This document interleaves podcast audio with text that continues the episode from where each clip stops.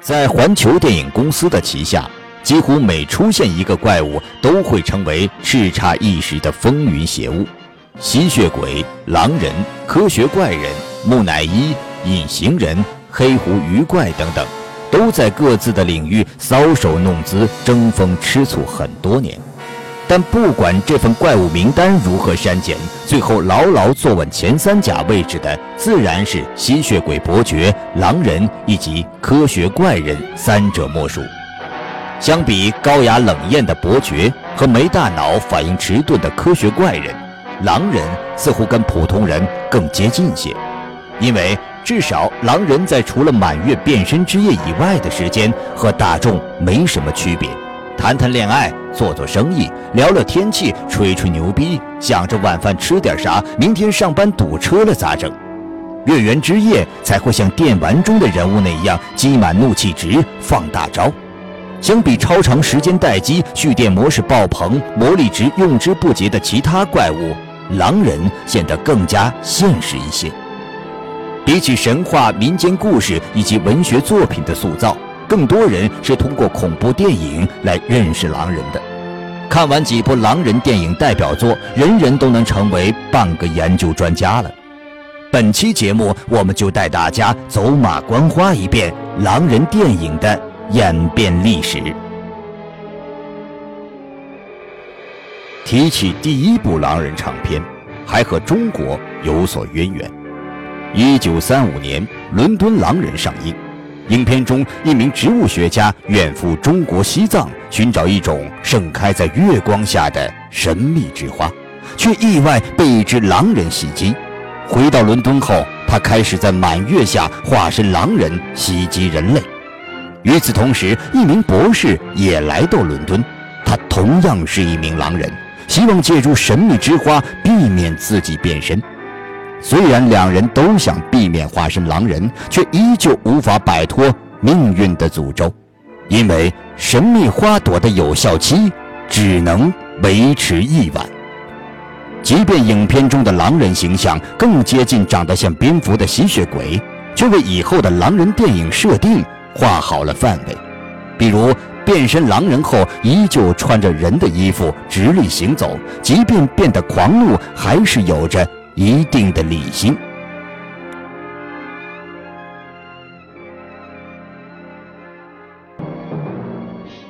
一九四一年，路人皆知的经典恐怖片《狼人》上映。影片中，一个人人眼中的好好先生，却因为被狼人袭击后化身新一代狼人。这种悲剧式的无奈诅咒，很长时间以来一直都是狼人电影的永恒主题。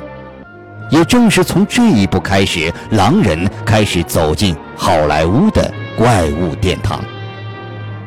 影片中，恐怖之子小朗·钱尼扮演的狼人形象，由于年代久远，虽然在外表上显得更像一只老鼠，却因为其精湛的演技，用暗淡甚至楚楚可怜的眼神和踮起脚尖隐藏在夜幕中搜寻猎物，极好的扮演了变身前后两个截然不同的形象。也正是变身前后的大反差，让人们对狼人这个亦正亦邪的角色有了更多的亲切感。一九四二年，《不死之魔》上映，虽然上一年有狼人的巨大光环，却依旧经受了考验，成为又一部经典之作。传说，在一个古老庄园内，藏着一只。不死的怪物，它会在结霜的寒夜中杀死居住于此的家族。随着家族后人的一个个蹊跷遇袭死去，英格兰场的调查人员也开始介入其中，并发现真相。《不死之魔》是一部狼人悬疑电影，整部电影在气氛的营造上相当成功，剥茧抽丝，慢慢深入，甚至让人一度觉得其实压根没有怪物。只是人在搞鬼罢了，直到影片最后十分钟才出现超自然的东西，而狼人形象也在结尾处一笔带过。不死之魔也提出了一个有趣的观点，那就是遗传因素也会让人变成狼人。环球电影公司在1943年推出了《狼人》的续集《科学怪人大战狼人》，把两大怪物形象安排到了一部电影中。在上一部中死去的小朗钱尼，却因为盗墓人的阴差阳错再度复活。清醒后的他发现自己依旧没有摆脱狼人的诅咒，只好痛苦地继续去寻找解脱方法。当他得知本可以帮他的弗兰肯斯坦博士已经死去，而自己解冻的科学怪人又帮不上什么忙时，再度陷入了困境中。虽然贝拉·卢格西出演了科学怪人，但是戏份有限，再加上影响力已经不及当年，因此影片的主角依旧是狼人小朗钱尼。影片的结尾处，科学怪人和狼人在大水中同归于尽。一九四四年，尝到甜头的环球电影公司趁胜追击，推出了《科学怪人之家》。不光让吸血鬼、科学怪人、狼人这怪物三巨头联合上阵，还附赠了诡异的驼背人和疯狂的医生。虽然故事依旧炒冷饭，让小朗钱尼扮演的狼人三度复活，但是观众依旧很买账。想想现在的复仇者联盟，你就知道了。这么多年来，观众换了一批又一批，看热闹依旧是大部分人的。本能反应，观众开心了，小朗钱尼扮演的狼人也不得不三番四次死去活来。在两部续集中，医生都背叛他，宁可让科学怪人复活，也不愿让他恢复人形。在一九四五年的吸血鬼之屋中，他终于彻底摆脱变狼的痛苦。却在1948年的喜剧恐怖片《两傻大战科学怪人》里再次变成狼人。环球电影公司动辄让怪物们集体作战的方法，终于让观众们感到了审美疲劳。因此，蛰伏了一段时间后，1956年科幻恐怖片《变种狼人》上映，它改变了以往被诅咒被狼人咬伤后变异的套路。改由人为科学研究因素导致狼人出现。作为一部黑白片，该片很多情节带有浓重的冷战背景，对了解那个时代也有不错的参考价值。一九六一年，英国汉默电影公司推出了彩色影片《狼人的诅咒》。电影完整的记叙了狼人出生前后、长大成人，直至陷入热恋，却由于诅咒无法自拔，最后死在养父枪下的悲剧故事，是在当时跨越时间最长的一部狼人电影。影片设定在异域风情的西班牙，人物造型、服装道具极具特色，不光展现了汉默恐怖片一贯以来的风格和极高的制作水准。还把每个情节的细节部分拍得颇具可看性，直到现在，《狼人的诅咒》也是一批老影迷们眼中最经典的狼人电影。不过，经过这么多年，电影中狼人的形象却没有发生特别大的改变，依旧是那个站立行走的毛茸茸怪物。只不过，从早期类似刺猬、老鼠的面容，变成更为凶狠、看似大脚野人一类的家伙。在整个七十年代，狼人电影一度陷入了低迷期。直到一九八一年，《破胆》三次上映，改变了历史。这部由恐怖魔幻系导演乔丹特花了二十八天完成拍摄的狼人电影。为了符合时代节奏，把时间设定在了当前社会，看起来更具吸引力。而特效的神奇魅力，让人们第一次目睹两脚直立的狼人变成真正四脚狼人。高票房的回报，不光催生了七部风格迥异的续集，最重要的是它让狼人电影再次回归市场。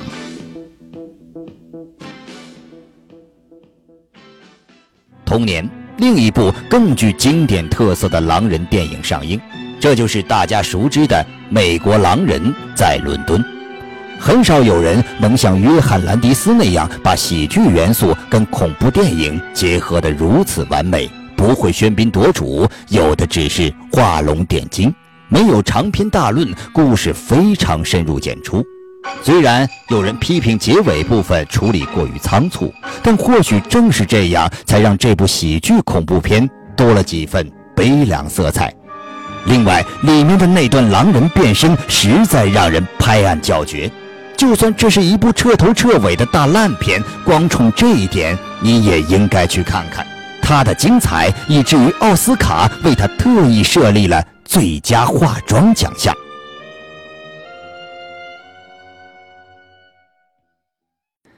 在破胆三次和美国狼人在伦敦的带领下，八十年代前半期的狼人电影一时风生水起，就连恐怖大师斯蒂芬金的冷门狼人小说也被改编成银弹搬上银幕。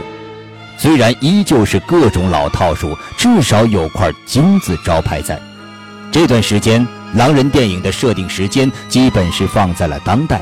而各种日趋成熟的化妆特效，无不让人大开眼界。一九八四年的魔幻恐怖片《狼之一族》则用梦境的方式重新解构了小红帽的故事，并在其间穿插讲述了多个中世纪的狼人故事。哥特的森林小村，雾气弥漫的异世界，精心打造的每一个场景，让影迷们也随之进入到梦境深处。而在八五年的经典恐怖片《天师斗僵尸》和八七年的怪物小分队中，狼人则成为配角参与演出，主角基本上是让位给了吸血鬼。在此后众多的怪物片中，狼人大都会分得一杯羹，但也一直是靠着变身后的状态在吃老本。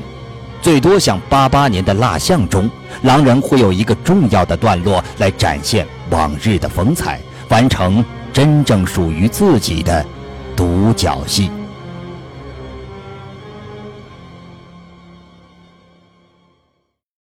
进入九十年代，有两部狼人电影让人印象深刻，一部是一九九四年上映的《生死恋》，影帝杰克尼克尔森扮演狼人，这真是再合适不过了，因为他本人就有着狼人式的微笑。在过去狼人电影中，变身后的怪物往往会杀害自己最心爱的人，而在这部电影里，杰克尼克尔森则为了爱人变身为狼和敌人搏斗。也许狼人电影的背后总是爱情这玩意儿在作怪，爱情可以让狼人伤害自己心爱的人，也可以治愈他内心的诅咒，同样可以保护自己心爱的人。狼人如此，我们又何尝不过尔尔呢？一九九七年的《美国狼人在巴黎》则是另一部风格迥异的商业大片。虽然乍一看片名有山寨《美国狼人在伦敦》的嫌疑，不过两者相隔十六年的时间，应该最多是致敬一下。影片中大量电脑特技，让人们领略到了电影制作中特效举足轻重的地位。这个时候的特效还没有到泛滥成灾的地步，影片也安插了大量复杂的情节。虽然《美国狼人在巴黎》达不到经典的程度，但同样是一部颇具诚意之作。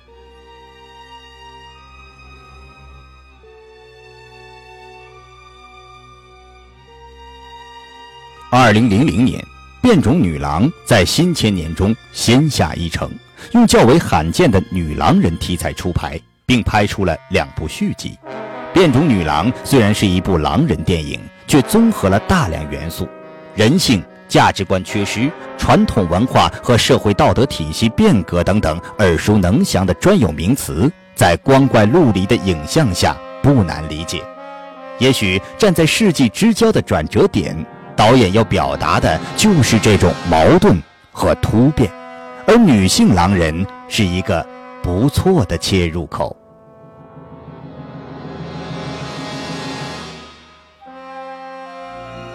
二零零二年，英国恐怖片《闪灵战士》则在横扫票房排行榜的同时，让人们见识到了狼人狂暴的战斗力。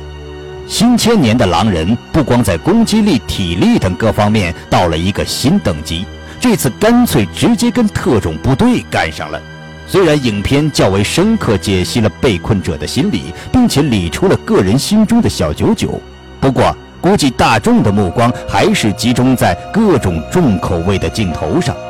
在拍完这部大老爷们群战狼人的电影之后，导演还拍了一部大老娘们群战洞穴怪物的片子《黑暗侵袭》，这是后话，暂且不表。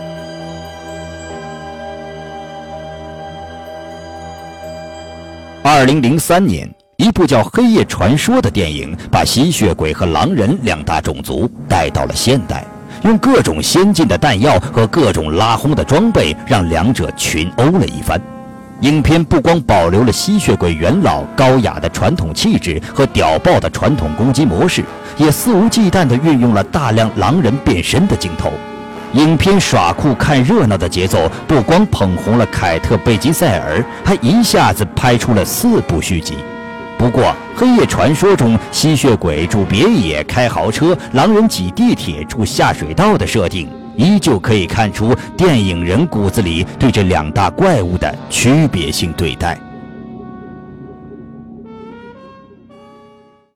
二零零五年，恐怖片大佬韦斯·克雷文也执导了狼人影片《诅咒》，这部校园恐怖题材的作品几乎没有什么亮点。除了帅哥靓妹，就是淫欢作乐、纸醉金迷，绝逼是一部玩票圈钱之作。二零零六年的恐怖动作片《剥皮行者》则很不幸沦为炮灰。虽然在动作与情节方面相当流畅，各种不烧脑细胞的设定也算不错，可惜它出现的时间在《黑夜传说》之后，被拿来很不公平的比较对待了。《剥皮行者》的导演上一部作品是讲述大砍刀杀人魔杰森在太空大开杀戒的星际公敌。抛开剧情的扯淡，战斗场面可以说是相当嘎嘣脆，同理可证。《剥皮行者》在二零零八年北京欢迎你成功举办奥运之后，狼人们也喜迎电影市场的又一春。他们和老对手吸血鬼们合拍了长篇偶像电影连续剧《暮光之城》。要说说这套电影吗？呃，算了，还是不说了吧。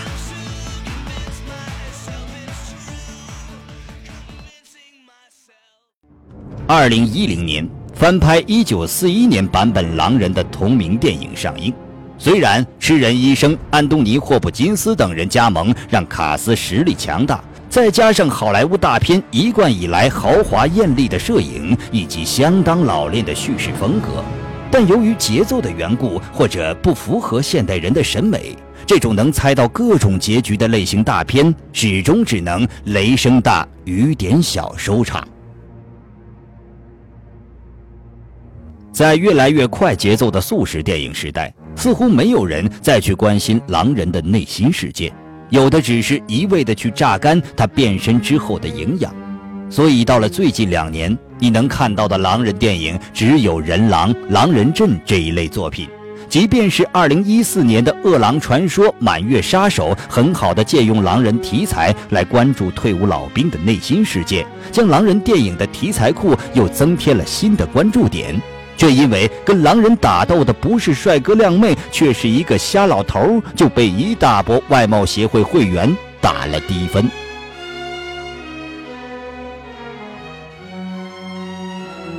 是讨好年轻的观众，把狼人电影变成抗战神剧那样热闹非凡的作品，还是坚持走自己的路线，不断拓宽狼人题材，深挖狼人自身半人半狼的特质，但是会受到市场冷淡。这是电影人永远要去思考的双刃题，所以我们在节目的最后特别关注下独立电影导演潘思怡的作品，同时也是国内第一部狼人电影《月圆之夜》。在一个多小时的时间里，你会看到古装戏、北漂的孩子、公路片、乡野传说、狗血杀戮以及各式无厘头乱入的东西。这是一部 B 级片，主基调则是恐怖和喜剧，或者说是神怪和贫嘴。全片的高潮杀戮戏没有想象的那么精彩，毕竟我们这种见惯各种大屠杀、大肢解的过来人已经对此麻木了。也许对于很多电影人而言，迈出杀戮戏是一大步；对于挑剔的观众而言，却是一小步，甚至半步都不到。但是《月圆之夜》却在杀戮戏中穿插了前世因果之说，回忆每个人的前世，这一点倒是相当中国特色。把老祖先的东西搬出来倒腾，反倒比洋人的十字架圣水更来的亲切。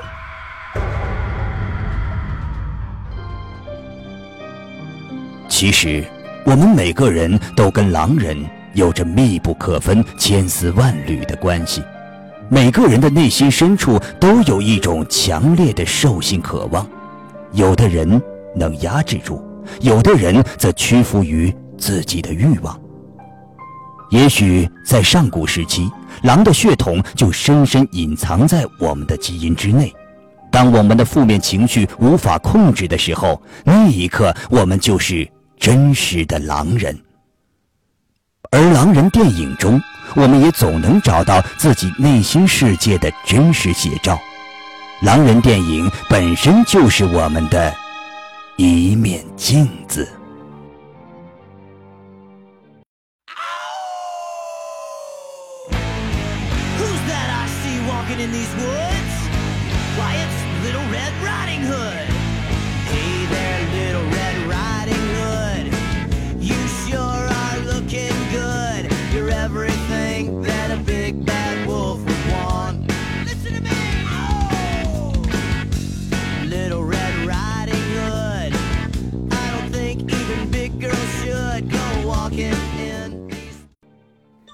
胆小鬼们，这里是专门为你练胆的尖叫影院，怎么样？对我们的节目还满意吗？想观看更多内容，请点击视频右上角的图标订阅我们。你还可以关注我们的新浪微博以及豆瓣小站，与我们更密切的问答交流。记住，是尖叫影院哦，那里还有更多精彩内容在等着你们，尽情尖叫吧！